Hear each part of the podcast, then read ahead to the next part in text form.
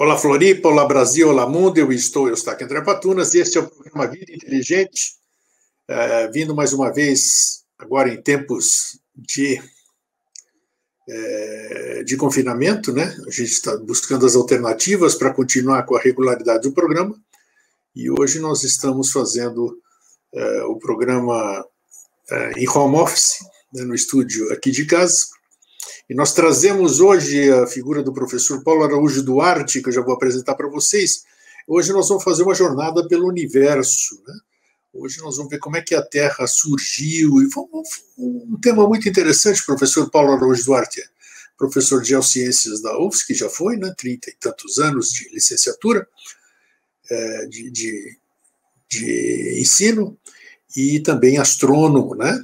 Então ele tem conhecimento disso tudo e vai compartilhar um pouco disso conosco. Ele já é um antigo conhecido nosso, já esteve aqui muitas vezes, e sempre que eu tenho possibilidade, eu o trago para que ele possa compartilhar esse conhecimento com todos. Aí. Boa noite, professor Paulo Araújo, obrigado por estar aqui mais uma vez conosco. Opa! Tudo tá bem? Bom, tá Muito obrigado pelo, pelo convite, não é? É sempre um, um prazer enorme estar conversando com você e levar algum conhecimento aí para os nossos ouvintes, não é? é levar algum conhecimento a respeito da, dessa, dessa questão da, da, da astronomia. É, só, é sempre bom esclarecer algumas coisas, né? Eu acredito que o tema de hoje vai ser bem interessante. Quando nós conversamos a última vez ali, é, para a gente fazer esse programa hoje, nós conversamos e achamos por bem né, fazer isso, porque existe muita conjectura, né? Fala-se muito, e para e você levar para a televisão alguma coisa didática é bastante difícil, é aquela coisa produzida, né, grandes produções, né, é, né, mas nem, que, nem, que, nem, que nem todo mundo pode ver, pode assistir, e tem essa possibilidade que a gente tem hoje de falar com um profissional da área, que é o seu caso, geociências, são as, as ciências da Terra, né? o próprio nome já diz, e mais o seu, a sua especialidade em astronomia, o estudo da astronomia, é, dirimir um pouquinho as dúvidas né, desse grande mistério. Quanto tempo tem o universo? Como é que o universo surgiu? Como é que essa história toda? Então, esse resumo que a gente compartilhou com o público aí na, na sinopse da chamada do programa, dá uma amplitude bacana do que nós vamos conversar hoje. Então, gostaria que, antes da gente começar, o professor desse uma visão geral disso que nós vamos abordar hoje. Da uma viagem, uma jornada pelo universo. Vamos lá, por favor. Ok, ok. É, digamos assim, nós vamos partir daquilo que hoje se entende como começo do universo, né? É, apesar de que existam ideias de que o universo é, sempre existiu e que o Big Bang teria sido um acidente dentro do, do universo, mas hoje em dia uh, tem-se a ideia uh, bem bastante aceita de que o, o, Big Bang teria sido o começo do, do, do universo, pelo menos dentro uh, da, da, desse universo, digamos assim, que nós somos originários do, do Big Bang. É? Então, nós vamos partir numa jornada é, desde o Big Bang até chegarmos ao momento atual, né? ao momento atual em que nós chamamos de um momento cognitivo, que é uh, o momento em que o ser humano desenvolveu uma, uma inteligência né, muito maior do que outros animais. Então, nós vamos fazer um percurso por essa linha do tempo. Só que, para facilitar as coisas, então, eu procurei colocar. Porque, veja, se nós falarmos em 15 bilhões de anos, é, quem é que consegue imaginar isso aí, não é? Se falar, ah, falarmos em 750 milhões de anos, quem é que consegue imaginar isso? É? Fica meio difícil. Então, para facilitar as coisas, eu peguei essa linha do, do tempo é, do universo, essa linha astronômica, digamos assim, e joguei dentro de uma escala menor que nós entendemos muito bem, que é o ano, é? os 365 dias do ano. Então, começando com o Big Bang, nós uh, vamos chegando, uh, passando por etapas, né? formação das estrelas, formação de galáxias, formação de sistemas solares, o nosso sistema solar, a Terra, e depois, então, chegando, chegando na Terra, nós vamos entrando pela, pelos vários acontecimentos dentro do nosso planeta, né? Mudanças climáticas, vulcanismos e formação dos continentes, entende? Uh, e, e o próprio aparecimento da vida, até nós chegarmos nesse nosso momento atual. Ô, professor, é, já que nós vamos começar, nós temos, nós, nós vamos ilustrar aqui com os slides, o senhor vai, o senhor vai dizendo a hora que a gente vai colocando esses slides, né? Mas eu gostaria uhum. de iniciar por uma pergunta, já que o senhor falou que nós vamos começar a, a, a partir do Big Bang, eu, eu tenho uma curiosidade, porque se existiu, se algo explodiu, se existiu um Big Bang, nada explode do nada. Então, o que causa uma explosão? Vamos dizer, o fogo e a pólvora, né? Assim, existem dois elementos que causam uma explosão. Para existir esse Big Bang, o que, o que foi que aconteceu, se é, que o senhor tem conhecimento disso, o, o que teria acontecido para ocorrer o Big Bang? É claro, alguma coisa aconteceu, aconteceram alguns fatores que ocasionaram essa grande explosão que todo mundo dá como origem da nossa é, do universo, não sei, é, é isso que nós vamos discutir hoje. Então, antes da gente entrar com o primeiro slide, eu gostaria que o senhor desse esse preâmbulo aqui para nós. É, e antes até desse primeiro slide, eu vou fazer um preâmbulo um pouquinho maior, a, a, além disso que você perguntou, não é? é? Em princípio, nada surge do nada. Quer dizer, aquela história de se dizer que não havia nada e, de repente, houve o Big Bang, não é bem assim. Né? É, antes do, do, do Big Bang, na verdade, o que existia era um mundo subatômico, partículas subatômicas. Partículas subatômicas, elas, é, elas existem, elas estão espalhadas por todo o universo. Não existe o vazio no universo. É, não existe esse, esse vazio, entende? É, o vácuo, digamos assim. As partículas subatômicas elas estão por aí. É um negócio até que mais lá para o final, eu acredito que nós vamos ter, vamos ter tempo de conversar um pouquinho, que é chamado de campo de Higgs, o bóson de Higgs. É? Mas então, o que havia eram, é, eram as partículas que estavam. E as partículas subatômicas elas se movimentam, ela, é, você não consegue saber exatamente para onde ela vai, elas se movimentam rápido, entende? É, então, havia alguma coisa, sim, que eram essas partículas subatômicas que estão por aí pelo universo, espalhadas por aí. Agora, é, o que provocou essa expansão, aí é que é, é que é a questão, saber como houve. Nós podemos explicar é, que houve. Né? Agora, o porquê, qual foi a força, qual foi o, o motor que fez é, essa dita explosão, que não foi bem uma explosão, mas sim uma expansão, é, é, esse é que é o grande mistério, esse é que é, essa é que é a grande questão. Mas nós tivemos, sim, essa expansão de um ponto minúsculo, que não se sabe bem o tamanho, ele é chamado de singularidade, poderia ser o tamanho de uma bola de futebol, de uma bola de tênis, uma bola de ping-pong, uma bola de gude, ou quem sabe uma, uma coisinha muito minúscula, tudo ali acumulado. E, de repente, a própria pressão, temperatura, tudo, houve uma expansão. Né? Houve uma expansão. Então, a partir dessa expansão, sim, aí é que toda a matéria, a partir dessas, uh, dessas, desses elementos uh, subatômicos, aí sim é que a matéria começou a, a, a se formar e e veio se formando sempre assim numa, eh, digamos, uma complexificação da matéria.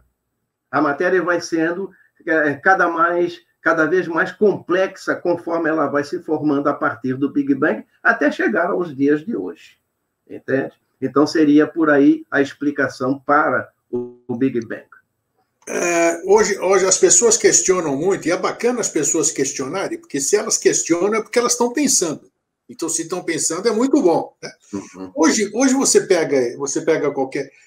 Eu vejo uh, astrônomos, astrônomos entre, entre aspas também, né, que tem muito palpiteiro aí sem ter formação alguma, que eles dão umas datações, uma certeza, olha, porque aqui isso aí tem 4 bilhões e meio de, como o professor disse agora há pouco, é de, são valores inimagináveis para nós, né? Então, como é que a ciência, como é que a ciência chega a esses valores aqui, vamos dizer, essas datações? Ela tem alguma fundamentação para isso? Existem elementos para você, para o cientista, para o astrônomo, é, fazer uma medição realmente, dar uma coisa você, porque eles falam com tamanha certeza, professor, que você fala, poxa, eu sou muito ignorante, porque eu não consigo nem fazer uma conta de uma equação de, uma equação de segundo grau, e essas pessoas aí chegam lá. Como é que é isso, professor? É, não, existem é, possibilidades, sim, o, o, grego, apesar de que essa, essa datação aí é, do Big Bang, eu já ouvi muita coisa, 13 bilhões de anos, é, já ouvi é, certezas de 13,7 bilhões de anos, 13,8, 14, 15, eu fico na faixa do 15, entende? Até porque em, em tempos passados eu cheguei até a ouvir 20 bilhões de anos. Eu fico na faixa do 15 para arredondar as coisas. Não é? Mas existe um, um trabalho de uma arqueoastronomia, entendeu? Em, em, que esses, esses elementos químicos eles podem ser analisados através do espectro, entende? Das estrelas, da luz projetada pelas estrelas, e pela luz você consegue não é, uh, identificar faixas não é? Sim. E de, de, de, radiação, entende? Então, por essas faixas de radiação, há, há, há, há, como fazer datações, entendeu? Estudando esses elementos químicos. É um trabalho da arqueoastronomia. Quer dizer, é. não é, não, é, não é precisa, mas também não é chutômetro, né? Não, não é chutômetro, não. Okay. não. É um trabalho baseado em, em, em, cálculos, em física, em química. Não é? Física e química, na, na, astronomia, elas estão muito interrelacionadas, não é? Então, assim como nós temos a arqueologia, é? em que você pega sedimentos, pega fósseis, é? e faz datações com carbono 14 e outros métodos, também na astronomia nós temos a arqueoastronomia. Perfeito. Esse, esse, essa, essa que é a ciência que faz essas aproximações e datações de não. A, Exato. A, arqueoastronomia. Arqueoastronomia. É isso. Isso, isso, isso. Mais alguma coisa para a introdução, professor, antes da gente conversar com o primeiro slide? É, é, porque nós vamos fazer um, um, passeio, né, desde o Big Bang até chegar nesse momento atual que nós estamos. Só que eu, eu gostaria assim de esclarecer a, a importância de, de, não é, de nós passarmos por toda essa linha do tempo. Né? Então, algumas coisas, como por exemplo, é, nós vamos é, é, pro, saber com, com, com essa linha do tempo, passando por essa linha do tempo, que tudo que, se, que, que aconteceu no universo, desde a formação de matéria, estrelas, galáxias, etc., etc., surgimento da vida, foi tudo um processo muito caótico. Quer dizer, não houve nada assim, uma linha do tempo assim muito, muito uh, linha, limpa, digamos assim, de acidentes, não, foi muito acidentada, entende? Então, o caos no universo, até hoje e futuramente, o caos é uma lei é, da, da, da, universal, entende? Então, esse, é, essa coisa do, do caos aí é, é, interessante a gente entender, e nós vamos ver né, que já houve muitos, muitos choques, muitas colisões, muita destruição da vida, muito reaparecimento da vida. Então, a vida no universo se faz de um, não só a vida, né, mas toda a formação de astros e tudo mais, se faz de uma forma muito caótica. Vamos entender também, é, no, no caso do nosso planeta, né, que já ocorreram muitas transformações geológicas, muitas transformações climáticas, muitas transformações biológicas, entende? Então, no caso, por exemplo, da, da, das mudanças climáticas, hoje em dia, não é, o homem se coloca numa posição é, que ele acha que ele é, é, é, é, capaz de dominar o clima, por exemplo, evitar a mudança climática, evitar o aquecimento global, se é que existe aquecimento global. Já falamos sobre isso, né? Já conversamos sobre isso. Temos programa específico, é. É. E, e, as pessoas se deixam, inclusive, levar por essas ideias não é, é modernas e tal. É, mas veja, é, com relação a essa questão aí de climas e tal, nós vamos ver que nessa linha do tempo nós já tivemos muitos climas aqui no nosso planeta, muitas glaciações, muito, muito vulcanismo, é, muito aquecimento global e muito resfriamento global. Tudo é cíclico, né, professor? Tudo é Tudo cíclico. É cíclico, é. E veja também, ô Grego, uma coisa interessante, já que falamos em aquecimento global, resfriamento global, entre os dois, o aquecimento global é muito melhor do que resfriamento global. Porque, veja só, porque hoje, hoje em dia existe não é, essa essa campanha, essa coisa aí de aquecimento global, todo mundo não é, falando como se fosse um grande problema. Aquecimento global é muito melhor do que resfriamento, porque, veja, com o resfriamento global, o que, que vai acontecer? As calotas polares vão começar a avançar, avançar como já aconteceu, é? o, o que vai acontecer? Ah, os campos, por exemplo, vão ficar congelados, o gado não vai ter alimento. Uhum. É, se o gado não tem alimento, esse alimento animal para nós também vai começar a faltar. Né? Os rios vão congelar, mares vão congelar, não vai haver mais a pesca como nós temos no dia de hoje. Então, vai haver, assim, um problema enorme com relação à questão da alimentação. Esse é um dos problemas, né? Árvores vão desaparecer, florestas vão desaparecer, um. Além disso, eh, hoje nós estamos vivendo essa situação aí do coronavírus, não é? Então, veja, é, com o frio, as doenças pulmonares, as doenças respiratórias vão se acelerar, né? Então, é preferível um aquecimento global ah, vamos parar com essa onda aí de que aquecimento global é um problema e o homem vai evitar o aquecimento global. Não, o aquecimento global é muito melhor do que resfriamento. Sem dúvida. Então, ao passar nessa, nessa linha do tempo aí, nós vamos ver algumas coisas assim nesse sentido também. E eu queria também aproveitar nessa, né, nesse momento em que nós estamos aí introdutório também, de nós falarmos um pouquinho a respeito de quatro grandes etapas que eu considero na formação do nosso universo até o momento atual. Ah, uma etapa física, uma etapa química, uma etapa biológica e uma etapa cognitiva, que é o momento atual. Vamos explicar rapidamente cada uma delas, não é? é a etapa física foi aquela que, que, que aconteceu desde o, o, o Big Bang até a formação das estrelas. Bom, formação das estrelas. O que é que acontece? É, aquela matéria né, subatômica que existia no início do Big Bang, ela sofreu aquela expansão e tal, e aos poucos foi se juntando, porque essa matéria estava toda separada, e aos poucos elas foram, elas foram se aglomerando e formando os elementos, né? os elementos básicos, e principalmente o hidrogênio, né?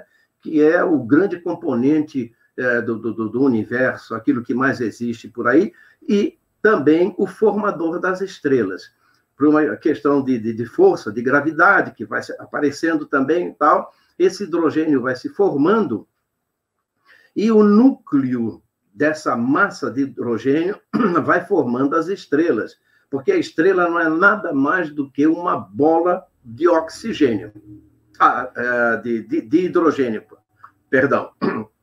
Bom, esse hidrogênio vai passando lá no núcleo da estrela por um processo de uma fusão nuclear, e aí começam a aparecer outros elementos. E aí então começa a fase química a que eu me referi. Então essa fase é, química ela vai das é, ela vai do início, né, da, da, da formação das estrelas até nós chegarmos mais adiante na forma, a formação dos planetas. Como é que se dá isso aí? Essa fase química seria o quê?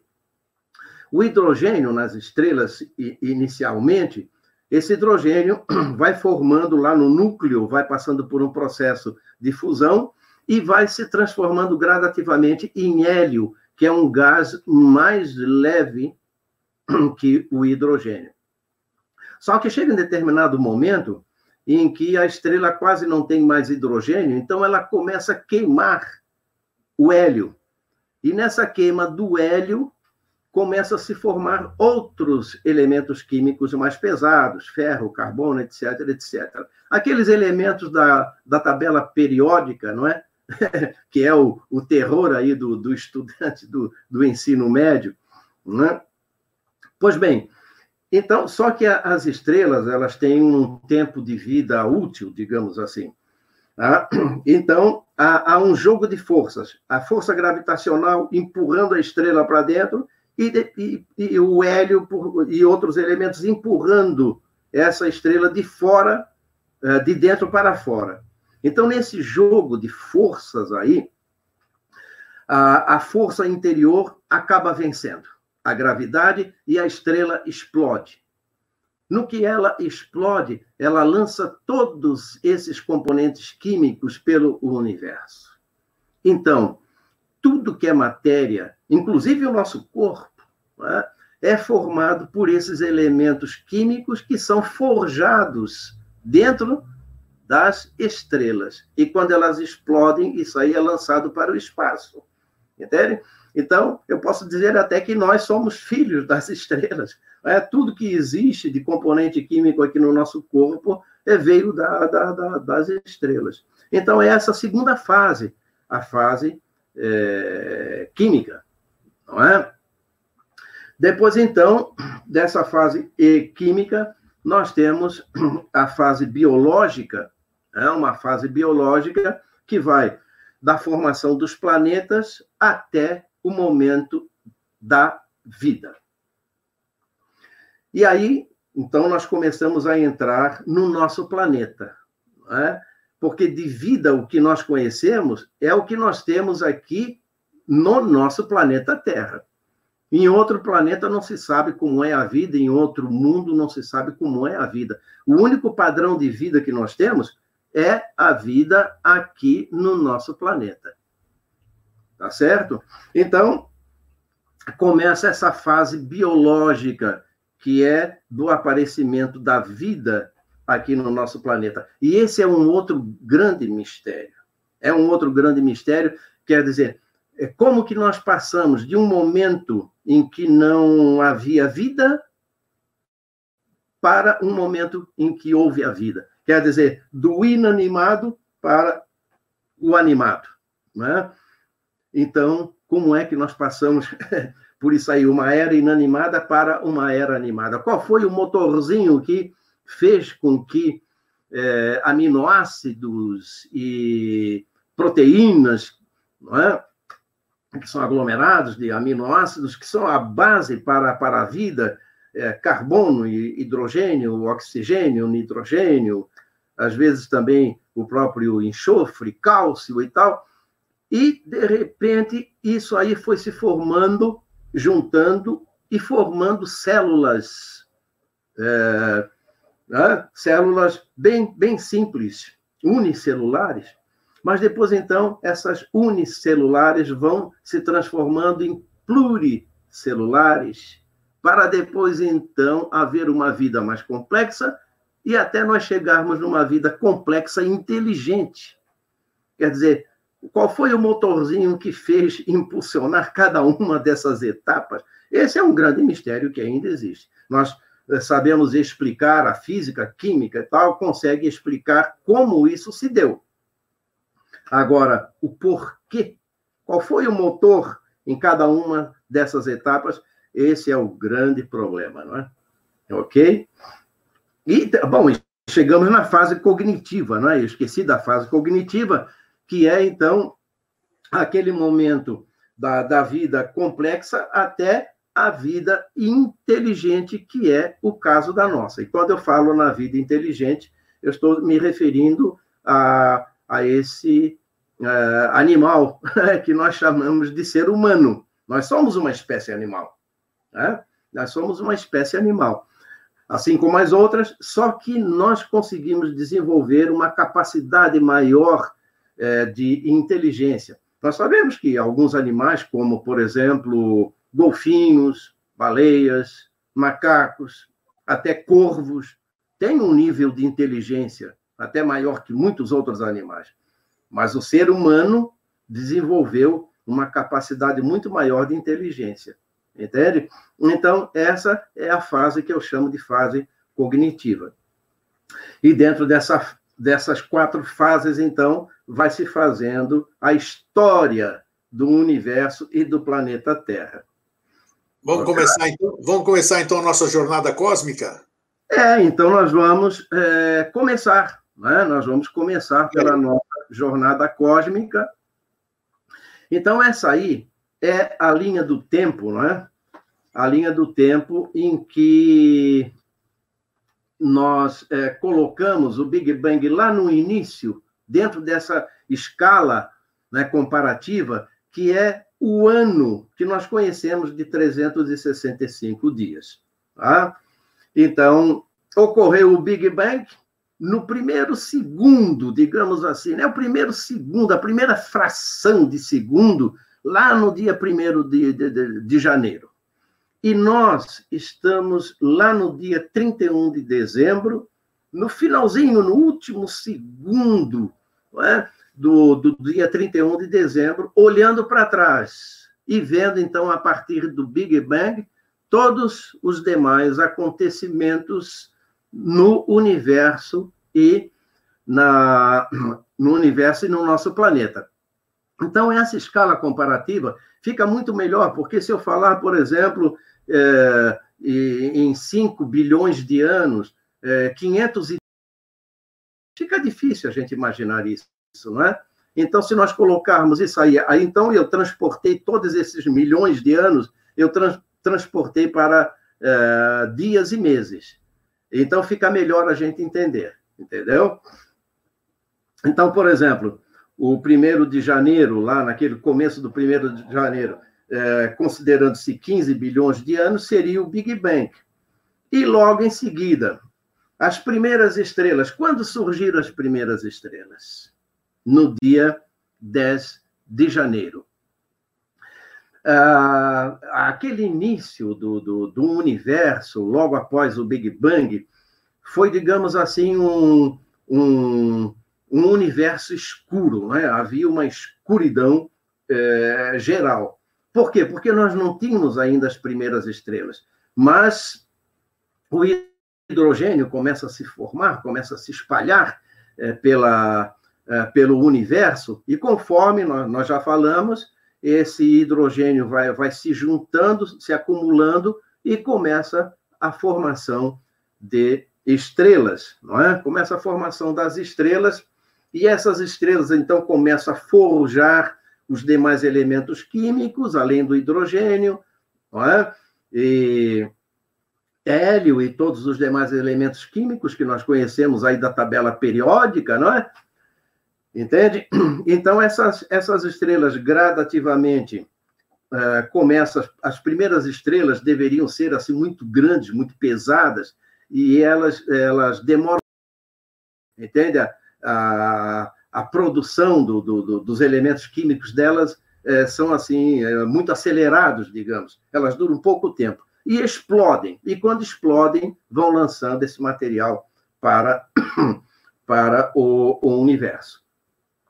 Então, veja, primeiro apareceram as estrelas. Depois, então, nós começamos a ter aglomerações de estrelas, e no dia 13 de janeiro aparecem as primeiras galáxias. Ok? E no dia 15 de março aparece a nossa Via Láctea. Via Láctea, que é a galáxia em que nós moramos, digamos assim, não é? É onde está o Sol, é onde está o, o, o, planeta Terra, todos os demais planetas, o nosso sistema solar e todas as estrelas que nós enxergamos aí no céu são estrelas que pertencem à Via Láctea. Inclusive, quem prestar atenção num local que seja é, mais escuro, que você consiga perceber bem as estrelas à noite no céu, é, nós vamos ver aquela faixa luminosa, assim, aquela faixa leitosa, daí o nome Via Láctea, né? que é um braço da nossa galáxia.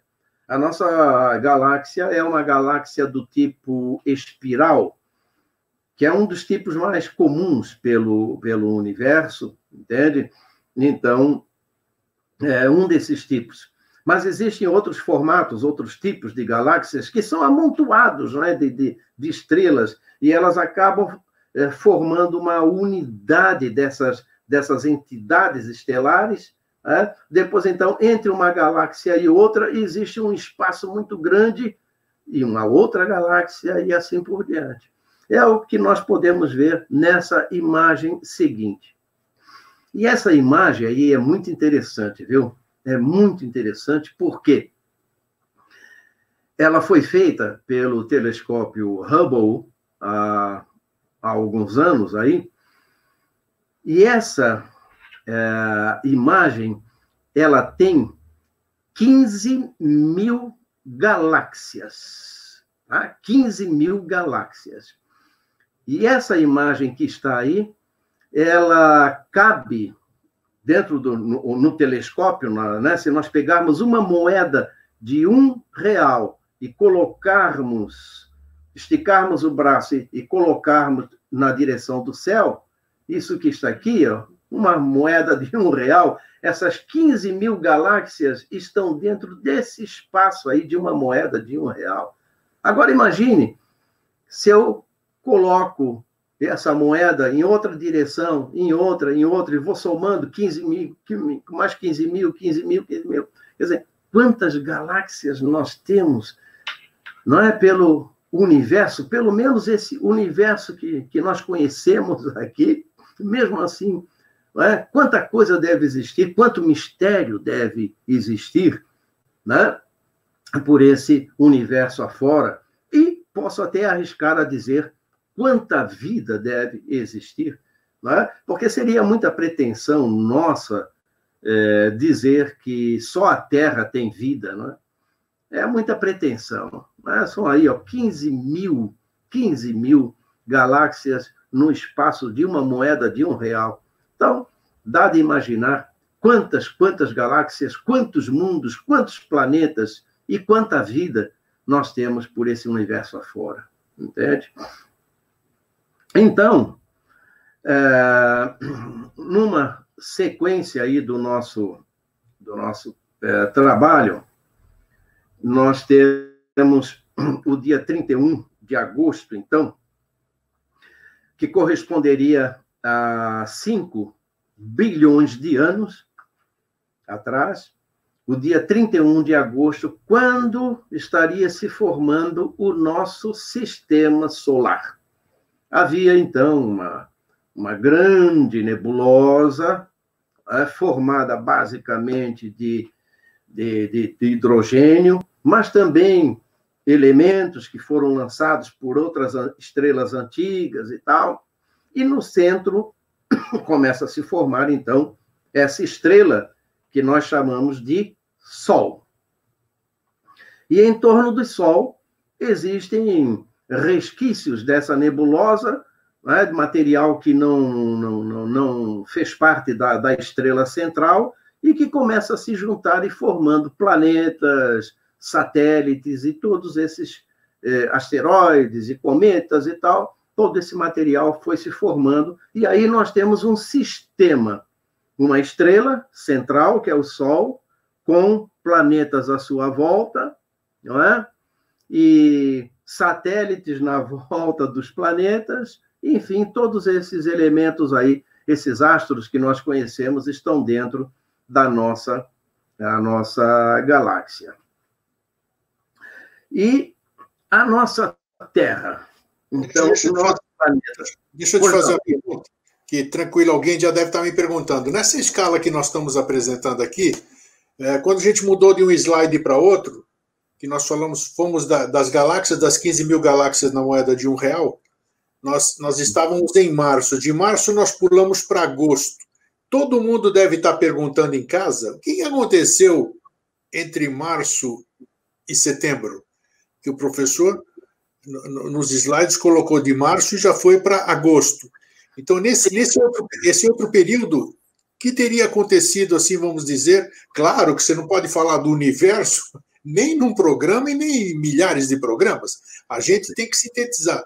Mas certamente chamou a atenção do telespectador esse ato que o professor ou omitiu de alguma, de alguma, de, por alguma razão. Então, só esclareça esse, essa questão aqui, professor, antes da gente dar sequência. É, é que uh, nós colocamos ali 15 de março, né, a formação da, da Via Láctea, não é? Mas é claro que todo esse processo uh, de formação da, da, da galáxia, galáxia nossa, né, e todas as outras demais galáxias, isso aí é um processo longo. é um processo longo. Até, é, até nós termos, no dia 31 de agosto, a formação do nosso sistema solar.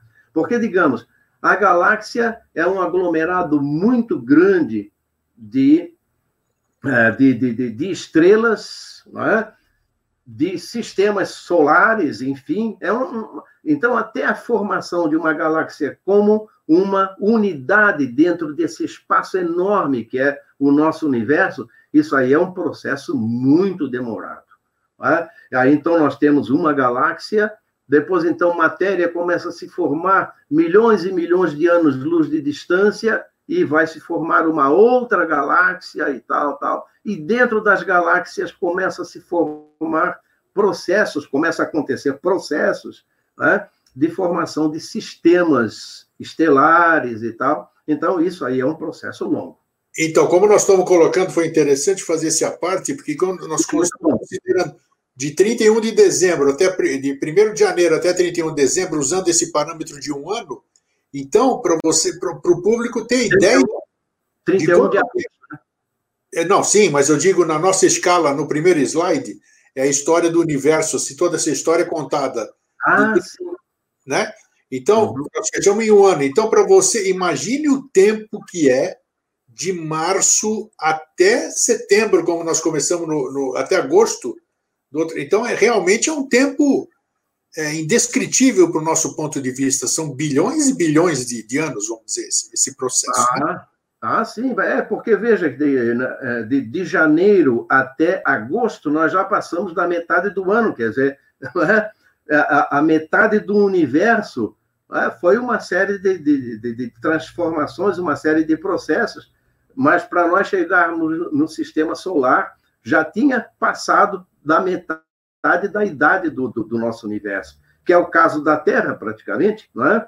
em setembro, dia 12 de setembro, que é, corresponde a 4 é, bilhões e, e, meio, 5 bilhões por aí, de, que se, corresponderia ao, do, ao dia 12 de setembro, né? que seria a formação da Terra.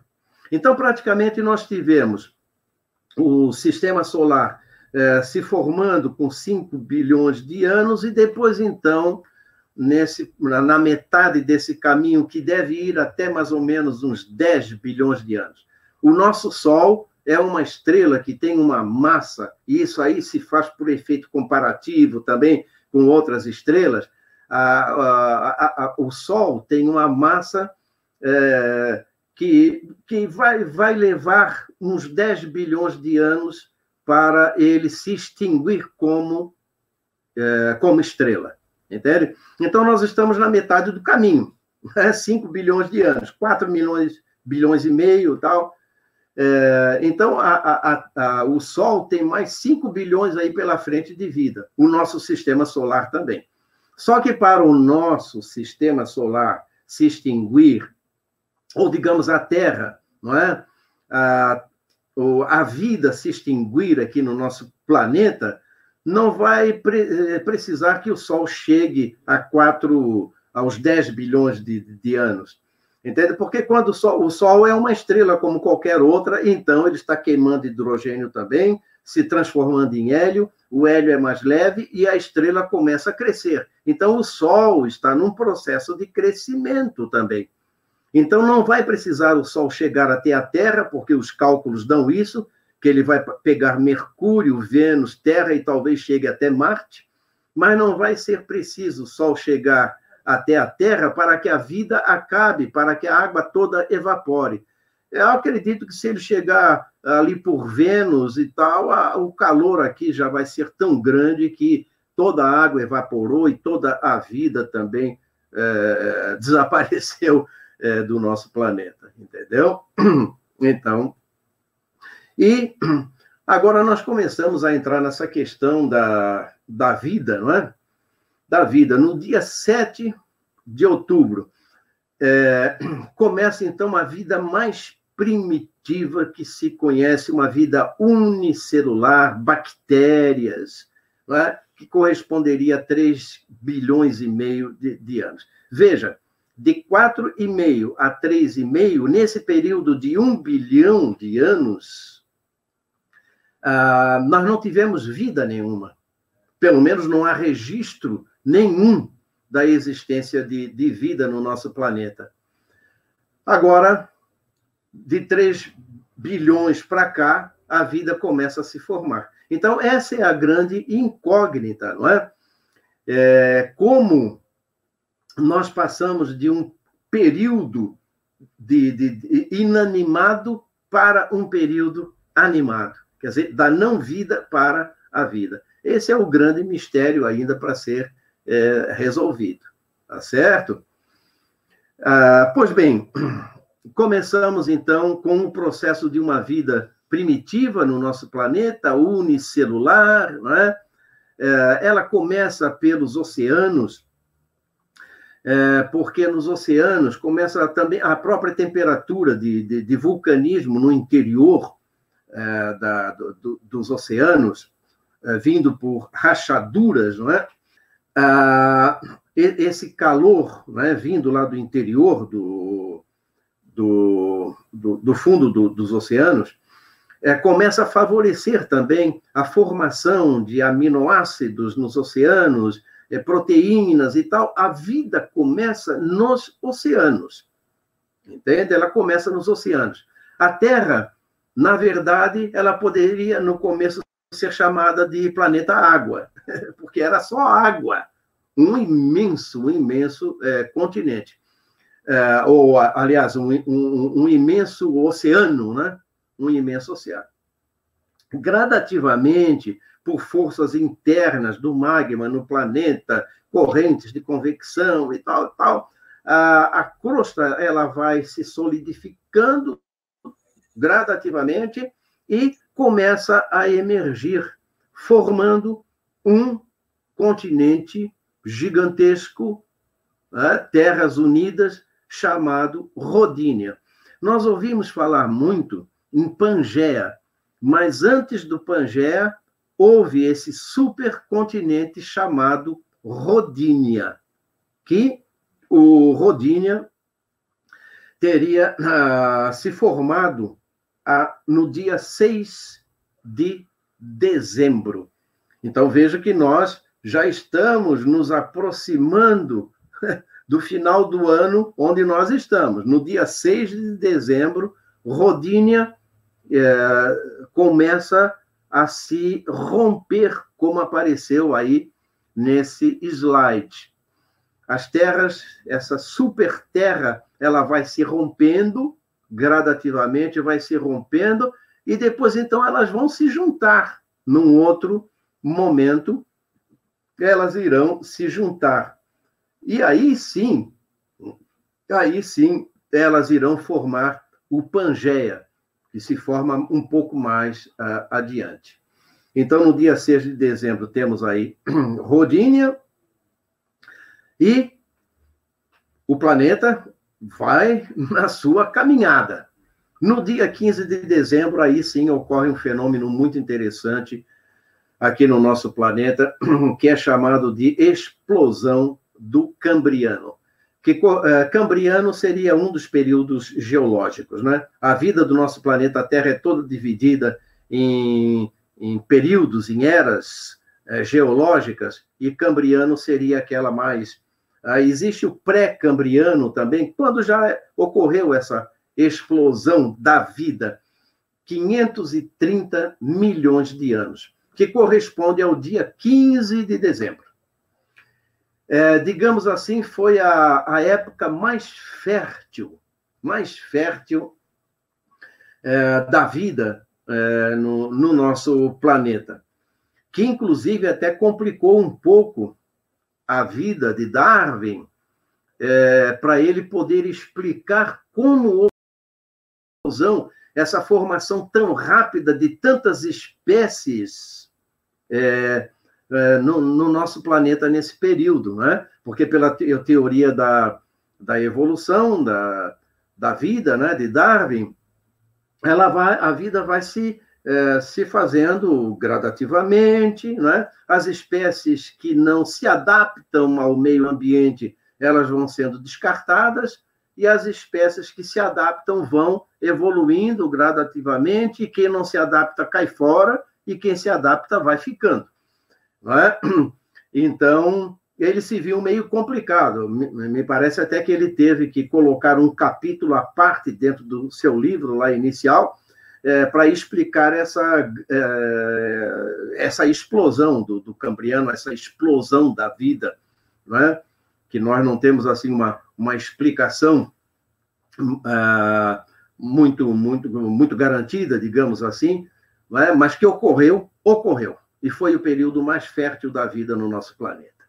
Aí, gradativamente, a vida vai avançando. Como nós dissemos, é, tudo no universo vai se fazendo dentro de um processo de complexificação da matéria.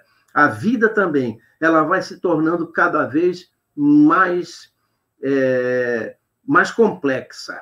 Não é? Então, no dia 17 de dezembro, surgem os primeiros vertebrados, depois, logo em seguida, como aparece aí nesse slide, eh, as primeiras plantas.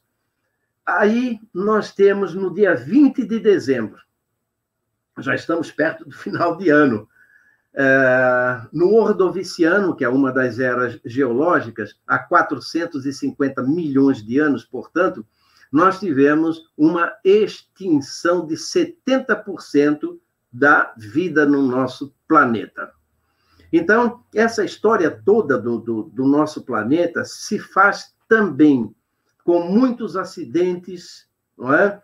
é com muitas glaciações, muitos resfriamentos, muitos acontecimentos, muito ainda, jogando muita fuligem para a atmosfera, entende? Então, nesse processo todo, que é um processo muito caótico também no nosso planeta. Não vamos pensar assim que a vida, a, a vida e o nosso planeta também né, evoluiu sem grandes problemas e tal para a vida, etc. E tal. Não, houve um, uma série de componentes aí é, que fizeram com que essa a, a linha do tempo do nosso planeta também seja muito caótica. Então, 70% de extinção da vida no nosso planeta no dia 20 de dezembro. Depois, então, começam a aparecer os insetos, dia 21 de dezembro, dia 22, na era devoniana, 370 milhões de anos. Novamente, 75% da vida é extinta. Novamente. Então, veja, é, toda vez que nós temos a, a, a, extinção em massa da vida no nosso planeta, abre-se a porta para é, novos elementos, é? uma nova vida, hum? novos animais, novas plantas, entende? Então, toda vez que nós temos uma, uma grande extinção em massa, Então, portas são abertas para uma renovação da vida no planeta. Então, nós temos a vida, destruição da vida, renovação da vida. Tá? Então, isso é que eu chamo de um processo caótico que vai acontecendo em nosso, em nosso planeta. Tá? É, então, estamos ali no dia 22 de dezembro, quando ocorreu essa extinção de 75% da vida no nosso planeta, não é? Você, Grego, pode ficar à vontade aí, fazer as suas perguntas sem problema nenhum, tá legal? Eu estou acompanhando aqui, tá muito bom, estou acompanhando direitinho aqui. Sempre que houver intervenção assim, eu farei, pode ficar tranquilo. Uhum. Tá indo bem, tá indo, tá indo legal. É. Depois, então, não é? Nós temos. Ah, é, nós temos ainda, depois, então. Bom, agora nós estamos chegando aí no dia é, 23 de dezembro, a formação do Pangeia. Aí nós temos a formação do Pangeia. Pangeia que seria esse novo supercontinente e um novo superoceano, é? já que o, nós, nós, tínhamos somente um, um, uma massa de, de terra, então, é, que é chamada de Pangeia. É? Mas no dia 25 de dezembro, aí nesse próximo slide, agora nós já começamos a poder falar em, em dias e horas. No dia 25 de dezembro, às 12 horas e 30 minutos, que corresponde a 250 milhões de anos, o Pangeia começa a se partir. Né? É, quer dizer, os continentes, placas, né? placas tectônicas começam a se deslocar, como se deslocam ainda até hoje. Então, o Pangeia vai se partindo, essas placas vão se separando gradativamente, e aí acontece um outro fenômeno de extinção da vida no nosso planeta. Porque conforme o Pangeia vai se partindo, é, é, o vulcanismo começa a ser muito acelerado. Então, é, muita fuligem lançada para o espaço, muito calor, é, a dificuldade da, da, da, da, radiação do Sol penetrar é, essa, essa fuligem toda que se forma lá em cima na atmosfera, é, enfim, tudo isso vai causando uma extinção em cadeia de, de, de várias espécies, e nós chegamos a ter uh, ah, 95% da vida extinta no nosso planeta. Quer dizer, quase toda a vida extinta nesse período, por isso que esse período é chamado de mãe das extinções.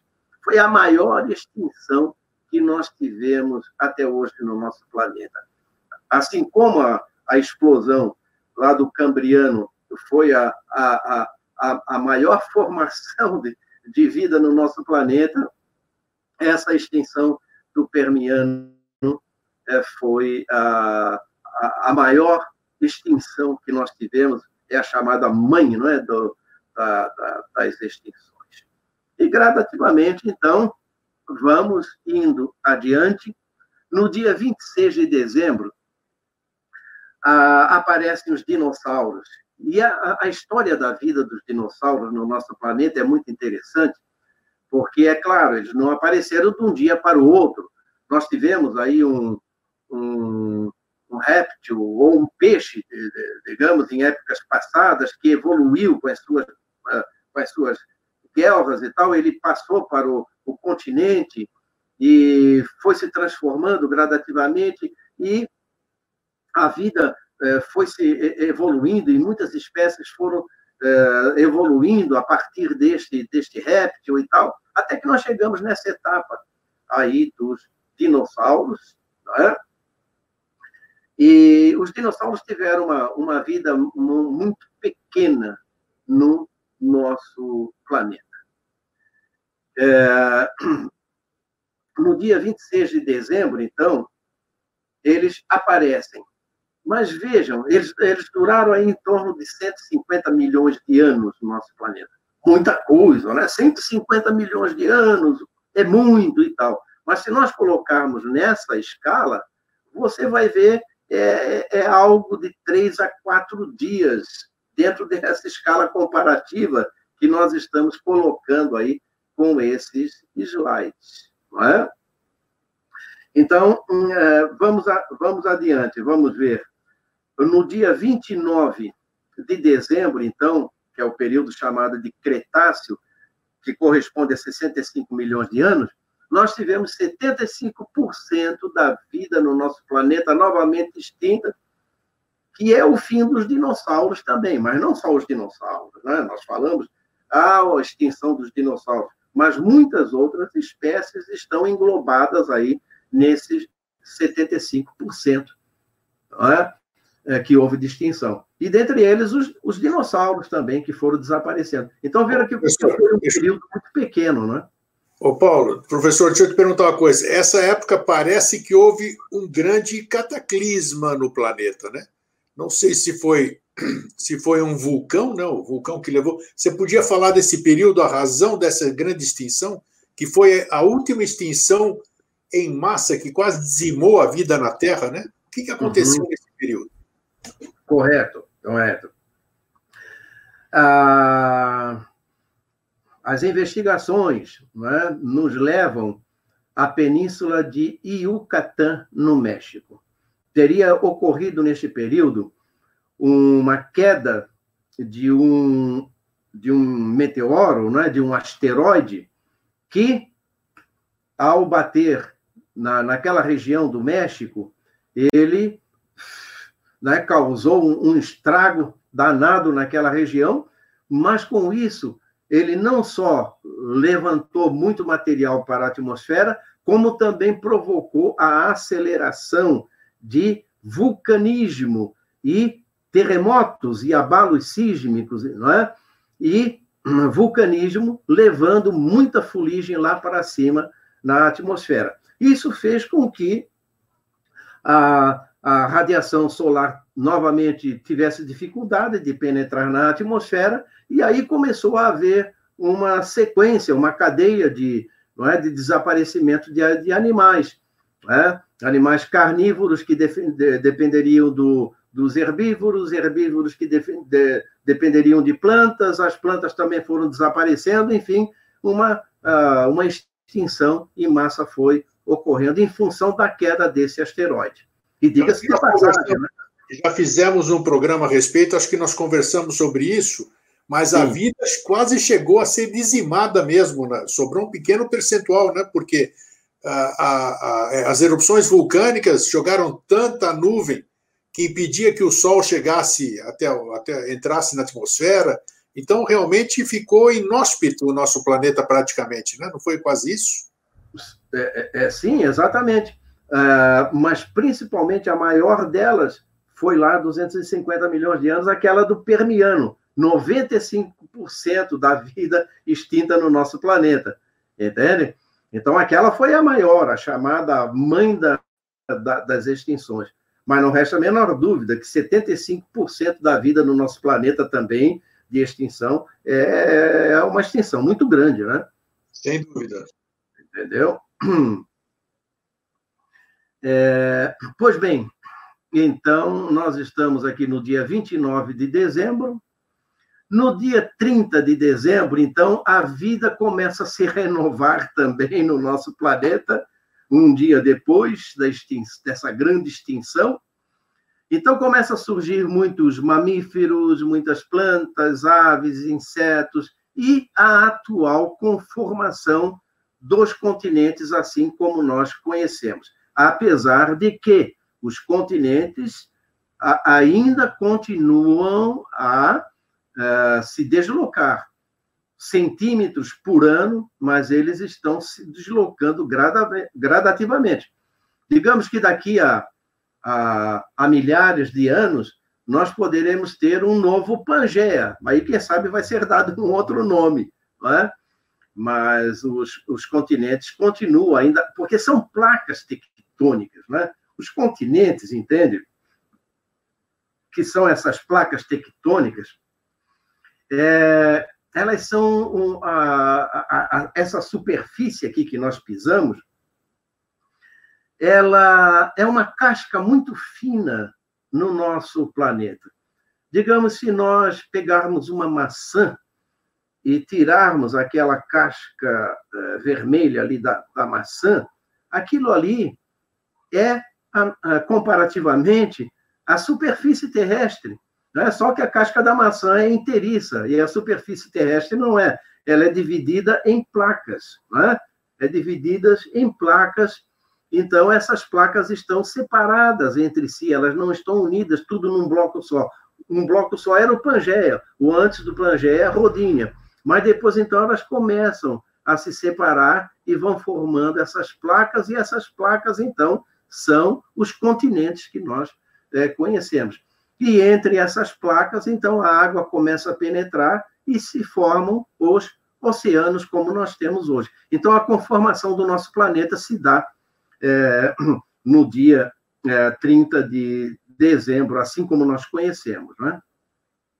Agora, no dia 30 é, de dezembro, às 12 horas, que corresponde a 55 milhões de anos, nós temos aí uma, uma mudança climática muito brusca no nosso planeta, um aquecimento global que chegou a elevar a temperatura média do nosso planeta em torno de 6 graus por aí, e isso, em termos de temperatura média, é muito.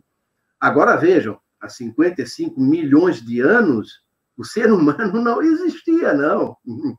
Não existia indústria, não existia revolução industrial, não havia carro, não havia nada. Né? Não havia o ser humano no planeta. Mas ocorreu um grande aquecimento global, que inclusive até é, já, já se verificou é, pela arqueologia que havia plantas tropicais lá no Ártico, lá no hemisfério norte, plantas tropicais, em razão do aquecimento, quer dizer, não havia aquela calota polar tão, tão, tão extensa como nós temos hoje. Então, lá no Ártico chegou a se formar floresta, como, como as florestas tropicais que nós temos hoje em dia entende? Então, tivemos uma, uma, uma extinção também de boa parte da, da, da, da vida marinha. Tá? Agora, qual foi a razão é, disto aí? Aí, então, existe muita discussão ainda, né? deve ter sido vulcanismo, o aumento do, do gás carbônico, né? o CO2, escassez de oxigênio no, nos oceanos, enfim, impacto de algum asteroide, excentricidade da órbita da Terra. O que é, que é isso? É um, é um dos movimentos que a Terra faz em torno do, do Sol. A, a, Terra gira em torno do, do, Sol, nós sabemos que não é exatamente assim um, um movimento muito circular, ele é, ele é, é meio achatado, né? Só que, numa faixa aí de uns 90 mil, 100 mil anos, ah, esse achatamento aumenta. Então, a, a órbita em volta do Sol fica mais, é, mais circular. Então, com isso, vem um resfriamento global. Agora, quando a órbita é, se torna mais achatada em volta do Sol, aí nós temos um aquecimento global em função desse movimento chamado excentricidade da órbita da Terra. Tá? É, agora, poderia ter sido também atividades solares, porque nós sabemos que o Sol tem é, um certo humor a cada 11 anos, ele, ele tem uh, mais atividades, então joga mais calor, mais energia, mais matéria para o espaço, né? que atinge também a Terra, além dos outros planetas, é claro. E, a, e depois desses 11 anos, ele entra assim numa baixa e depois, então, ele volta a ter uma atividade maior e tal. E, às vezes, o Sol também tem atividades maiores por um período longo, atividades muito grandes por um período longo. E, outras vezes, atividades muito baixas por um período muito longo também. Então, essa questão do, do, dos climas aqui na Terra também depende muito é, das atividades solares. Então, quem sabe aquela extinção que ocorreu né, por lá no dia, no dia 30 de, de, de dezembro né, tenha sido uma junção de todos esses acontecimentos, de todos esses fenômenos. Né? Bom, estamos quase chegando no final do ano, dia 31 de dezembro, 22 horas e 50 minutos, que corresponde a 5 milhões de anos na escala universal. 10 para as 11 da noite. Surgem os primeiros primatas às 10 e 15 chimpanzés e o homem mais primitivo aparece lá pelas 20 horas, às 8 horas da noite. O Homo habilis, 21 e 25. O Homo sapiens, às 23 horas. Depois, então, nós temos uma glaciação não muito longa, que ocorre às 23 horas e 50 minutos, 10 para meia-noite, já estamos quase no final do ano, e às 23 horas e 59 minutos, portanto, nove minutos depois, a, termina essa glaciação, que corresponde a mais ou menos 10 a 15 mil anos atrás. Foi quando nós tivemos o fim dessa última é, glaciação. Ok? Paulo, Paulo 10, a 15 10 a 15 mil anos atrás foi a última glaciação? Correto. É, é, é, prática, dentro desse universo de números que a gente está falando, é uma coisa bem recente, né? Glaciar. Muito recente, né? É, é muito recente, exatamente. É muito recente. E agora, e pode... é, nós estávamos falando em um programa, quando a gente falou, fez um programa sobre aquecimento global, né? E que na, na ocasião você disse que nós estamos não, não estamos tendo aquecimento global, muito ao contrário, nós estamos tendo um esfriamento. Nós estamos, nós estamos muito distantes, assim, digamos assim. Isso é cíclico, mas ele não tem data certa para acontecer, né? depende de uma série de fatores. Estaríamos mais próximos de um, de, uma, de um congelamento, digamos assim, o planeta, ou mais próximos de um aquecimento? Geologicamente, ou por tudo que acontece hoje, aquilo que você falou que não existia no passado e hoje existe, fome, as indústrias, as queimadas e todos aqueles atos inerentes à, nossa conduta, como é que você vê essa perspectiva do que nós vamos ver para frente? Existe, corremos um risco de um período glacial a, a médio ou longo prazo? Como é que é isso? É, há, alguns estudos, entende? Há um grupo muito grande de cientistas que adota a ideia de que nós não estamos é, num aquecimento global. Né? Que o homem não é capaz de provocar o aquecimento global. A nossa participação é muito pequena. Tá? Mesmo com revolução industrial, mesmo com as cidades e tudo mais, poluição, nós não seríamos capazes de provocar todo esse aquecimento global. Tá? Esses cientistas também ah, eu vou ter que tomar um, um, um golinho d'água aqui. Toma aí, toma aí, que aqui também tem. Vamos aproveitar aí. Isso. Saúde, saúde. Saúde, saúde a todos. Vamos brindar com a água aqui, é isso. Vamos brindar com a água. É. Então, ô, Grego, ah, então nós falávamos né, que esse grupo então não acredita né, nessa, nessa coisa que nós, seres humanos, seríamos capazes de de mudar o clima, de provocar aquecimento global, que isso tudo estaria é, em função de, de questões naturais, é? movimentos da Terra, atividades solares e tal, tal, vulcanismo e tudo mais. É? Que, aliás, pouco se fala nessa questão do, do vulcanismo, hein? Está voltando, tá voltando com tudo, né?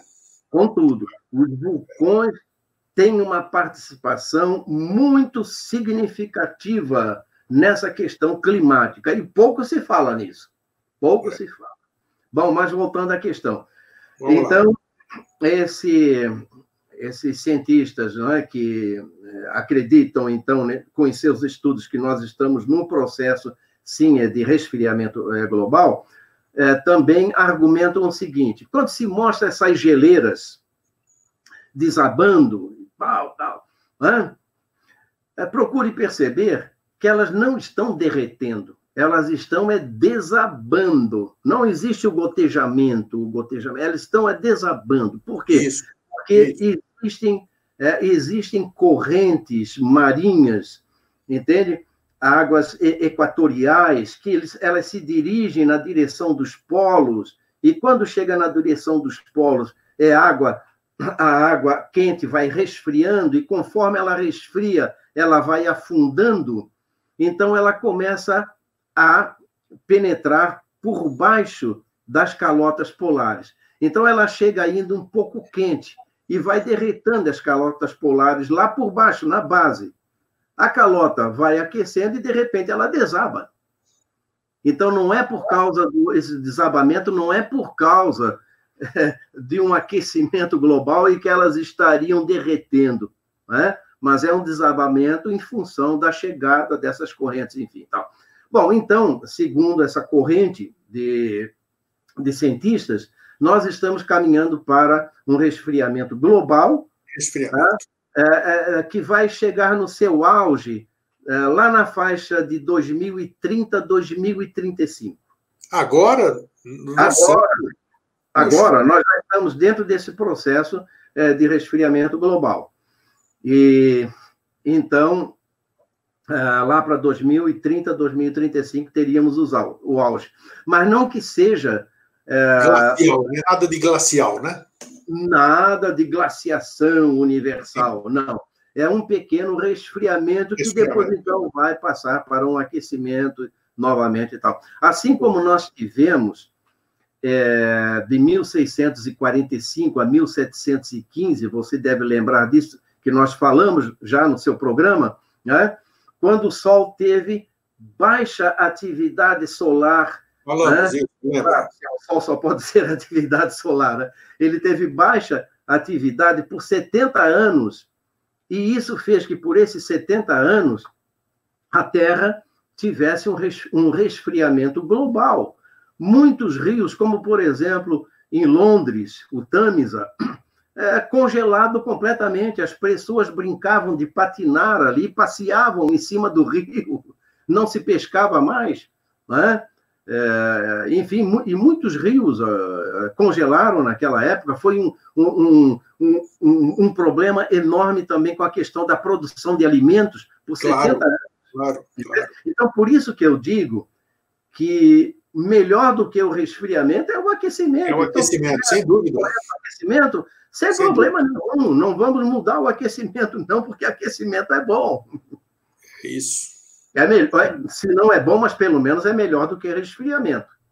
Muito bom. Já me satisfiz. Vamos seguir aqui. Deixa eu ver, deixa eu ver que slide que nós estamos agora. Acabou essa época. Entramos agora aqui. Somos não, filhos das estrelas. Somos mesmo, Paulo? É, é, isso, somos sim, mas eu só gostaria que você ainda colocasse o anterior. Vamos lá. É por quê? Porque, veja, a, a, a nossa era moderna, digamos assim, cognitiva mesmo, toda essa história do nosso planeta, da sociedade, não é? das grandes eh, religiões, da, da filosofia, a ciência, as guerras, as conquistas, corrida espacial, tudo isso ocorreu há cinco segundos atrás, dentro dessa escala que nós colocamos. Então, veja, em apenas cinco segundos foi que ocorreu tudo isso que nós conhecemos da nossa história das civilizações. Então, procure ver como nós somos, poderia dizer, insignificantes diante de, de toda essa história, não é? universal e a história do planeta Terra, nós somos muito recentes ainda. Engatinhando, né, Paulo? Engatinhando ainda, né? Somos. Engatinhando, é, exatamente. Engatinhando, engatinhando é, porque somos Como muito novos ainda. E muita pretensão, a gente querer dizer que pode mudar clima, que pode conter a, o avanço do clima, evitar mudança climática, né? e o centro de todas as atenções e tal. É, é, é, nós somos muito novos ainda. Né? E essa, então, é aquela fase que eu falei para né, pra, pra, aqui no, no início daquela, dessa fase cognitiva. Né? O que, que vai acontecer daqui para frente? não é? Com a nossa mente, com a nossa evolução. Mas você perguntou ali se nós somos realmente filhos né, da, da, das estrelas. Isso. Né? Isso. É, exatamente. Nós somos, sim, filhos das estrelas, e no transcorrer dessa narrativa que eu fiz, eu cheguei a falar que as estrelas, se, ao, ao, ao, se formarem, elas têm um, um, período de vida, não é? e no seu núcleo elas formam todos esses elementos químicos que nós conhecemos, e que depois, quando ela explode, ela joga essa matéria, esses componentes químicos para o espaço.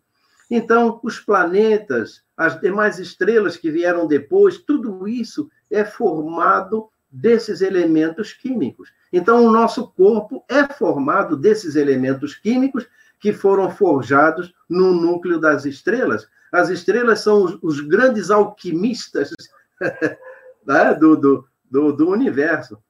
Entende? Veja só, assim, isso, veja, isso é bom você estar tá falando. Que bacana que ao lado da ciência, da, da, dessa forma de explicar, como daquela forma de uma origem de um assunto que eu conheço bem e que você também lida faz anos, que é a nossa origem, né, que teríamos vindo a bordo de um disco voador, ou que alguém nos precedeu, assim, astronautas, tudo, né? Mas é, você está mostrando, isso que é bacana, você está mostrando de uma forma científica que nós somos constituídos da mesma matéria, o universo todo é constituído da mesma matéria. Então, quando um cientista diz que nós somos filhos das estrelas, realmente somos filhos das estrelas, porque somos, somos matéria que existe em todo o universo. Consequentemente, é uma afirmação totalmente verídica. Sim, exatamente. É, exatamente carbono, cálcio, enxofre, hidrogênio, nitrogênio, oxigênio, tá, todos esses elementos é, da, da, da, tabela periódica que nós conhecemos, e tudo isso que está no nosso corpo de elemento químico foi forjado nas estrelas. Né? Isso é bacana o que está escrito aqui também. O universo não é nada elegante, ele é um glorioso caos criativo, foi o que você falou no começo. Né? Isso, é, exatamente. Essa aí é uma frase que eu gosto muito do Marcelo Gleiser, que é, não é um, um, um astrônomo, bastante conhecido em todo mundo, professor físico e tal. E realmente o universo não é nada elegante, ele é um glorioso caos criativo, não é? É um caos criativo. E veja, antes dessa citação dele, eu coloquei ali que o nosso destino está ligado ao destino das estrelas. Perfeito, perfeito. Eu falei que o Sol vai crescer, vai crescer, vai crescer, vai crescer, até chegar num determinado ponto em que ele pode atingir Mercúrio, Vênus, Terra e talvez até Marte. Então, o nosso destino está ligado ao destino do Sol. O Sol é uma estrela. É? Então, nós dependemos muito das estrelas para a formação dos elementos químicos e para a nossa vida futura. Não é? Então, essa busca, eu gostei do que você falou hoje aqui, porque então, essa busca do ser humano, esse dinheiro investido, essa fábula, né, de a gente vamos fazer, vamos mandar gente para Marte, vamos colonizar Marte, vamos colonizar a Lua, tudo isso aqui, não adianta uhum. nada, porque nós estamos dentro de um sistema solar, né, como a gente falou, dentro do, da Via Láctea, uhum. onde o Sol, ao se aproximar, que você falou, mesmo que seja no, no, num tempo é, indescritível para nós assim, imensurável, uhum não adianta a gente fugir para um lugar aqui dentro mesmo, né? Porque é uma, nós não temos alternativa. É, é, eu acho, acho que é incrível a ciência não ter essa, essa visão aí, investir numa coisa que, que cientificamente não tem solução para o ser humano, né? É, eu acho que a astronomia deveria ser uma, uma disciplina muito mais presente no ensino eh, básico, no ensino é, médio, eu acho que ela deveria, porque a, a, astronomia nos leva a muitas reflexões, entende? E, e muitas uma... respostas. Como? Muitas respostas também. Também, também. E agora, é, infelizmente, o nosso ensino está muito é, pautado, né? o ensino básico, muito pautado é, em, em fornecer respostas. Você já apresenta a questão pronta né? preparar o aluno, digamos, para o vestibular. mas o aluno também deveria ser preparado para pensar um pouco, não é? Então, refletir um pouco. Você jogar questões para que ele reflita, não para ele decorar para a prova isso, no vestibular. Isso aí. É? Então, a astronomia ajuda muito nessas questões, assim, dessas reflexões, não é? Realmente, nós, nós é, está ligado aqui nas estrelas, né? É, Podemos ir adiante ali. Vamos lá, então. Vamos agora para. Olha aqui. Ah, sim. Uhum. É. O que, que, é isso, Paulo? Pois é. Você uh, viu que nós estivemos lá em Curitiba recentemente, não é? Sim, no Congresso. Naquele congresso lá. É, então, que se falava de ufologia, de ciência, de espiritualidade, não é isso? Sim. E também é, foi falado sobre o calendário maia. Né? Isso. Agora, veja que interessante. Em 2012, você deve lembrar, é, nós fizemos aí no seu estúdio um, né, um vídeo, uma conversa sobre o calendário maia, né? Vocês devem estar lembrando. foi um estudo muito bom, está disponível aí na internet, busque aí, é. é foi um é, belo trabalho. É, porque havia a ideia, né, de que é, ia haver um, uma catástrofe não é? em dezembro, Sim. em dezembro de 2012. Mais um fim de mundo, né, Paulo? Mais um fim de mundo, e nós já passamos por vários fins de mundo, né? e o mundo não acabou, né, Grego? É. Agora, a, a, veja o, o seguinte: em 2012, ocorreu uma descoberta científica que eu acredito que possa ser a grande transformação, digamos assim, ou a grande revolução que o calendário maia possa estar se referindo, né? Não, todo mundo sabe que não foi propriamente isso, né? É, é, vai acabar o mundo, é o fim do mundo, não era nada disso. Né? Seria uma uh, grande transformação, uma grande. O fim, o fim, de um ciclo. O fim de um ciclo. O fim de um ciclo, exatamente. O fim de um ciclo e, claro, um processo novo aí Perfeito. na nossa história da humanidade. Bom, então veja, em 2012 foi descoberto no naquele LHC, o, o grande colisor de hadrons, o grande colisor de partículas que fica entre a França e a Suíça, não é? é isso. Então, é, ali foi feita uma é, comprovação da existência de uma coisa que se chama de é, o bóson de Higgs. Né? Uh, como é que funciona essa história aí do, do, do, colisor de partículas? Né? Eles lançam uma partícula atômica num, num, num sentido e a outra no outro sentido, e elas se chocam ali dentro e partem. É como você jogar uma laranja na parede, por exemplo. Né? Aí você vai ver o que tem lá dentro da laranja. Né? Sim. Se tiver uma, um impacto muito forte, aí você vai ver que, de repente, pode até partir a semente da laranja e você vai ver o que tem dentro da semente e tal. Então, é, foi comprovada existência desse bóson de Higgs. E o que é o bóson de Higgs? É um negócio que, é, que perturba, se, ou sempre perturbou os físicos teóricos. Entende? Porque, por exemplo, no Big Bang, no Big Bang, é, nós tínhamos essas partículas atômicas separadas entre si. Mas depois, então, elas começaram a se juntar. Mas o que foi que fez essas partículas subatômicas se juntarem para formar os elementos químicos que a gente é, é, é conhece. Entende? Então, ah, para formar né, nova matéria e tudo mais, seria esse tal de bóson de Higgs. É, bóson seria essa partícula que iria é, digamos assim, ela iria diminuir a velocidade das outras partículas, porque partícula subatômica elas se movimentam em vários sentidos, rápidos e tal. Né? Então, o bóson iria permitir com que essas partículas diminu diminuíssem a sua velocidade e começassem a se juntar e dar origem, então, à matéria. Tá bom? Pois bem, Higgs, por quê? Porque foi Peter Higgs, um, um físico teórico é, inglês, é, inglês, é, que teria proposto. Né? E a partir daí, então, foi na década de 60, se não me engano, e a partir daí, então, muitos físicos tentaram provar a existência do bóson de Higgs e não conseguiram.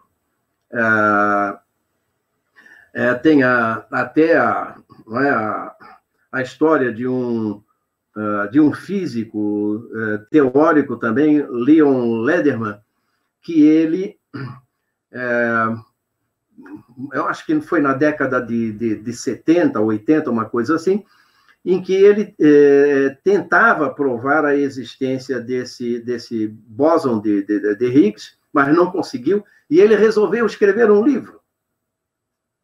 Então, esse livro ele teria é, dado o nome de a partícula de Deus, né? É, agora, aí a editora, a editora sugeriu, não, mas a, a, a maldita, não, originalmente seria a, mal, a amaldiçoada partícula de Deus. Mas aí a editora sugeriu, não, vamos tirar esse negócio aí de maldita, amaldiçoada, que não pega bem, né? E o livro acaba vendendo mais. E realmente foi. É, foi ele, ele tirou o, é, o amaldiçoado, ficou de God Particle, apenas a partícula Deus ou partícula de Deus, e o livro realmente vendeu bastante. Né? Bom, o, o, que acontece, então? Por isso essa partícula também é chamada de partícula de Deus. Sim, é, já falei. Bom, então o que é que acontece? Ah, Sabe-se que essa partícula, esse bóson, existe em grande quantidade aí pelo universo e tal, então isso é chamado de campo de Higgs, tá certo? Então, a primeira etapa dessa, de, dessa história do, do, campo de Higgs é, foi vencida. Bom, agora está comprovado, o campo de Higgs existe. Agora, falta o quê?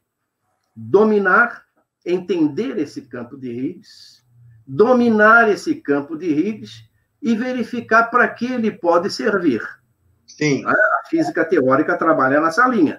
Não necessariamente ela trabalha, ah, vamos descobrir isso porque vai, né, vai ser aplicado lá.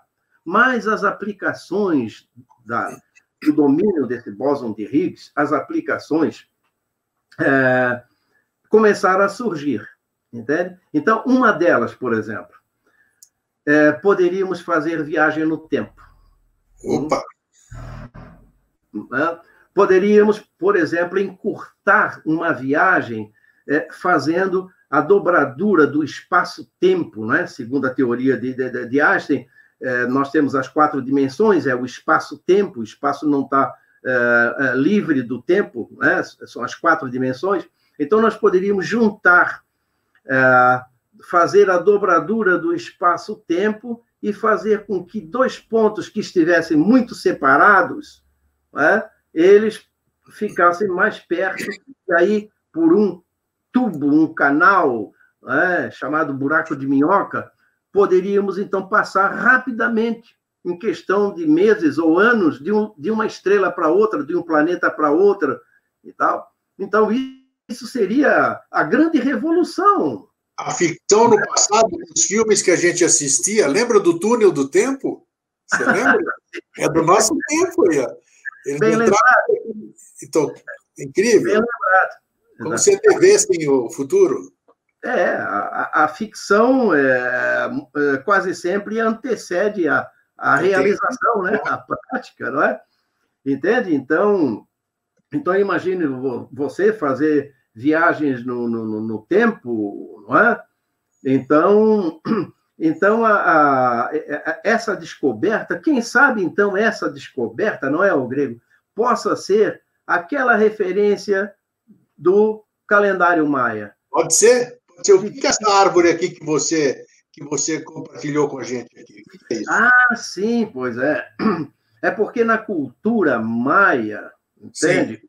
Existe uma ideia de que há uma, uma alegoria, né? digamos, uma árvore, uma árvore é, que liga o nosso mundo, o submundo, é?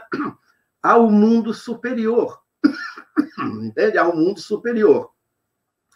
Agora, essa ligação seria feita como? Está aí, ó, por uma seiva chamada seiva da ligação.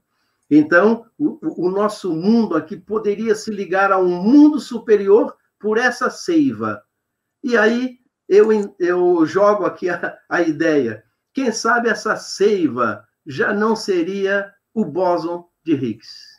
Uma, uma antevisão da coisa e eles fizeram a interpretação da forma que eles conseguiam interpretar, não é isso? Da forma, sim, da forma deles, que hoje nós conhecemos como bóson de Higgs. Perfeito. Porque, o bóson de Higgs ele funciona como se fosse, digamos assim, você pega uma, uma, uma bolinha de gude, né? você joga num copo d'água, claro que ela cai rápido.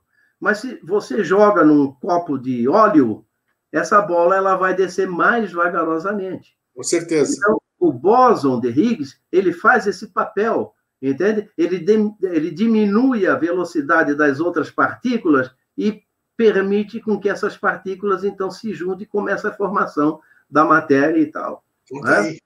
Então, quem sabe os maias estariam se referindo a Pode essa... Ser. Né? É uma ideia, né? algo para se ver. O que, que é esse slide aqui, ô Paulo? O que, que é esse Hard Hadron Collider? É, exatamente, que é o LHC, o, o grande colisor de, de, de hadrons, né, que, a, a, que eu me referi, o grande colisor de partículas, que fica entre a França e a, e a Suíça, né? São 27 quilômetros, assim, de um círculo, em Sim. que as partículas são jogadas umas contra as outras e elas se partem e ali a gente pode descobrir o que há lá por dentro e descobrir coisas novas. Ou que seja, quando as partículas se chocam, é a destruição. Mas aí surgem novas ideias e novas partículas, que seria, digamos, a recriação. E o que é o Shiva na cultura indiana? O Shiva é justamente para construir o novo. É a destruição para construir o novo. Então, o que nós estamos vendo ali é a, a, a estátua né, de, de, de Shiva. Shiva né? Veja que o, né, ela é bem, bem grande, né, relacion, né, medindo ali pela, pelas pessoas que estão ali, e seria a entrega do, do, do de cientistas eh, indianos que trabalham no LHC é, para, uh, não é, para o, o LHC. Seria um, um, brinde, não é? um presente. Isso. E, então, veja que interessante, não é? A, a, a ciência é, sim, com o misticismo, com a cultura indiana e tal, né? é essa representação, é a destruição que constrói. Tudo que né, que, que, que, vai ser novo precisa ser destruído, tal. É a ideia do Chico. Né? novo. E aí nós entramos no nosso penúltimo slide aqui. Vamos lá. O que, que você fala? É, um cientista falando sobre isso aqui, o ser humano é belicoso e tribalista, espiritualista. Vamos lá. Curioso agora. Exatamente. É porque nós, nós falamos, todos nós pretendemos uma evolução é, do ser humano uma evolução espiritual. Mas essa evolução espiritual, eu não estou envolvendo religião, não, é? não estou envolvendo espírito, alma. É, espiritualidade no sentido de um desenvolvimento interior do seu eu, não é? Uma evolução nesse sentido, tá? De nós não sermos, digamos assim, tão materialistas, é? mas sermos, sermos um pouco mais espiritualistas, tá? independente de religião. Isso tá? é uma necessidade, né, Paulo? É uma necessidade. É uma necessidade, não. Só que eu uh, vejo assim uma, uma dificuldade muito, muito grande se nós quisermos falar em humanidade. Porque, na, na verdade, né, o grego que nós temos são várias humanidades. Por quê? porque nós somos muito divididos. Hum? Somos muito divididos. É, as religiões nos separaram. Sim. É, cada um tem a sua religião. Na verdade, não devia ser religare, né? devia ser separare, porque nós estamos separados aqui. Exatamente, né? É, então, não só as, as, religiões, mas nós somos muito tribalistas, nós somos muito divididos, nós gostamos muito de formar grupos. As né? castas ainda existem, né? De certa forma, as castas continuam existindo. Né? Ah, sim, não tem nada, não dúvida. Você fala em castas, então veja o caso da Índia, não é? Perfeito. Então, mas eu digo que isso aí no mundo todo. É, na Índia está bem definido, no mundo também. Exato, e no mundo todo, né? Eu vou lhe dar um exemplo, até que eu falei lá, lá em, em Curitiba, naquele congresso lá do, do, do Rafael Cury, né? Ah, diálogo com, com o universo, né? Isso. É, é, que é o seguinte, é um exemplo bem, bem simples, né? Acho até que eu falei no, no, no canal lá do, do Alcione também. Também. É, é o seguinte, nós temos uma torcida num, num, num, campo de futebol. Digamos 50 mil, 60 mil torcedores de uma equipe. Só que nós não temos 50 mil torcedores daquela equipe. Nós temos tribos, nós temos torcidas organizadas. Todas elas torcendo pelo mesmo, pela mesma equipe, mas cada uma delas quer ter a sua razão, a sua verdade. A sua então, identidade. Isto. E acabam até se brigando entre si. Entre si. Entre si, claro, claro, claro. Então, por isso que eu digo que o ser humano é um ser muito, muito tribalista mesmo. Ele gosta de formar grupos. E esses grupos acabam se dispersando do geral. Né? Se dispersam do geral. Entende? Essa questão, por exemplo, de cotas. Né? Cotas nas universidades. Cota para isso, cota para aquilo e tal, tal, tal. Ora, toda vez que nós tentamos fortalecer um, um grupo, esse grupo acaba se separando. Não tenha dúvida, é isso mesmo. E você cria... até, até, até, veja o nosso tempo aqui, ó. Eu participei com você das reuniões lá na UFSC, né, que a gente fazia, e você promovia 30 anos atrás. Então, uhum. daquela, daquele grupo, saiu um monte de subgrupo, você entendeu? Cada um queria ter a sua identidade, então deixavam de frequentar porque queriam fazer uma linha diferente. Então o ser humano é assim, infelizmente, né, Paulo? É, é exatamente. E quanto mais você cria uh, grupos, como no caso que eu falei aqui, né, dessas cotas e tal, mais você fortalece esses grupos pequenos, essas tribos, e ainda acaba fortalecendo muito mais ah, o preconceito, né? Não tenha dúvida, não tenha dúvida, é um caso difícil. Nós partimos é? aqui, vamos, vamos, finalizar aqui. O que é isso? Ó, vamos lá. Você continua dentro daquilo que você estava falando, pode dar sequência. Essa desde, questão da espiritualidade. Desde, é, desde que nós nascemos, nós somos moldados pela sociedade. Perfeito, né? perfeito. O que é isso? Por exemplo, a, a, o bebezinho ali mal nasceu, então a, a família já vai e batiza naquela, naquela religião dela. Não dá nem a oportunidade para a coitada da criança decidir se quer ou não. Todos nós. É assim, né? Agora, mais tarde, mais tarde ela pode decidir se quer ficar ou não. Mas a sociedade nos molda, não é? é todos, todo, todos os aspectos sociais nos moldam muito, inclusive a ciência, não só as religiões, mas a ciência, tudo, tudo. Não é? Então, o que, que é importante para a gente chegar nessa questão aí da, é, da espiritualidade? É eu me perguntar agora, bom, afinal de contas, o que é que eu não sou? o que eu não sou, né? Porque a sociedade me moldou. Eu sou isso aqui. Mas eu tenho que me perguntar, puxa vida, mas o que é que eu não sou? Fora dessa moldagem que a sociedade me, me passou. O que é que eu não sou? E aí eu posso ir buscar, eu mesmo refletir e buscar o meu eu, né? O meu eu, o verdadeiro eu. Entende? Então é isso, essa é a reflexão. Olha, Paulo, te conheço há 30 anos, pelo menos. Ah, você sempre me surpreende, viu, rapaz? Porque eu acho você tem uma mente aberta e um cientista ter essa, ter essa abertura de visão, uma mente holística, né? A se abrir Não quer dizer que você está virando isso e aquilo. Não, você está tendo. Você teve uma expansão de consciência. Isso é muito bacana, vindo da boca de um cientista. E eu vou faço questão de repor aqui esse slide. É o que eu não sou, que é muito importante, você disse, você ir atrás do verdadeiro eu, você tem que abdicar de tudo aquilo que a sociedade te impôs realmente, você não tinha opção. Mas hoje, adulto, hoje adulto, você tem toda a condição de ser quem você verdadeiramente é em busca disso. É, isso me faz até lembrar um filme que eu vi por esses dias, é, em que o rapaz, já há vinte e poucos anos, ele refletindo, né? Eu não lembro o nome do filme, mas é interessante porque ele buscou o seu eu e ele queria sair da religião. Só que ele não conseguia, é, porque os, os donos da, da, da, da, religião dificultavam cada vez mais, porque poderia dar um impacto ruim na sociedade, não é? Perfeito, e, de tal se, des, é, é, se desfez da, da, da, não é?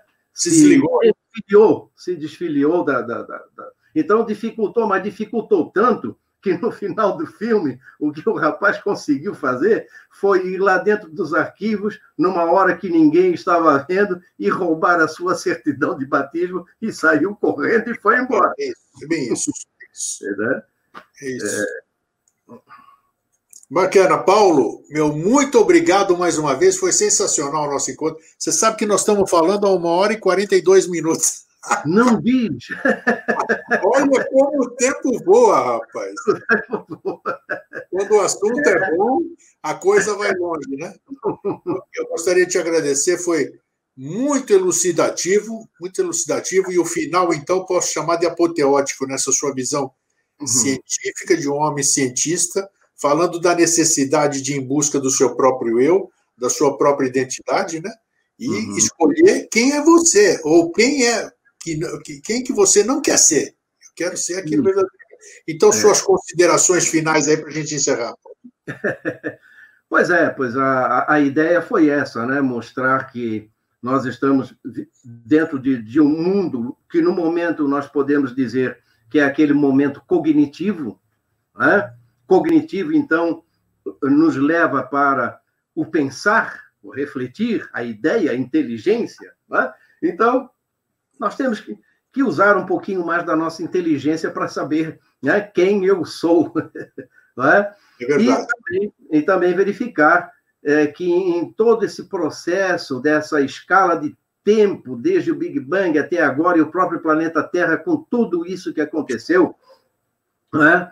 tudo isso é muito caótico. É, a, a, a, grande lei universal é a lei da transformação. Então, eu acho que nós não devemos esperar que apenas o mundo mude, se transforme, mas eu acho que nós precisamos também nos transformar para ter uma humanidade muito melhor. Acabar com as guerras, acabar com esse, esse tribalismo, enfim, essas conquistas, não é? Então, eu acho que nós não devemos esperar, repito, que o mundo mude, mas eu acho que nós, seres humanos, precisamos mudar muito para encontrar o nosso caminho da felicidade. É isso aí, Paulo. Obrigado, querido. Um forte abraço para você. Tudo de bom. Obrigado mais uma vez. Forte abraço. Estamos à disposição, Grego. Um grande abraço aí para você e todo o seu pessoal aí, os seus fãs aí.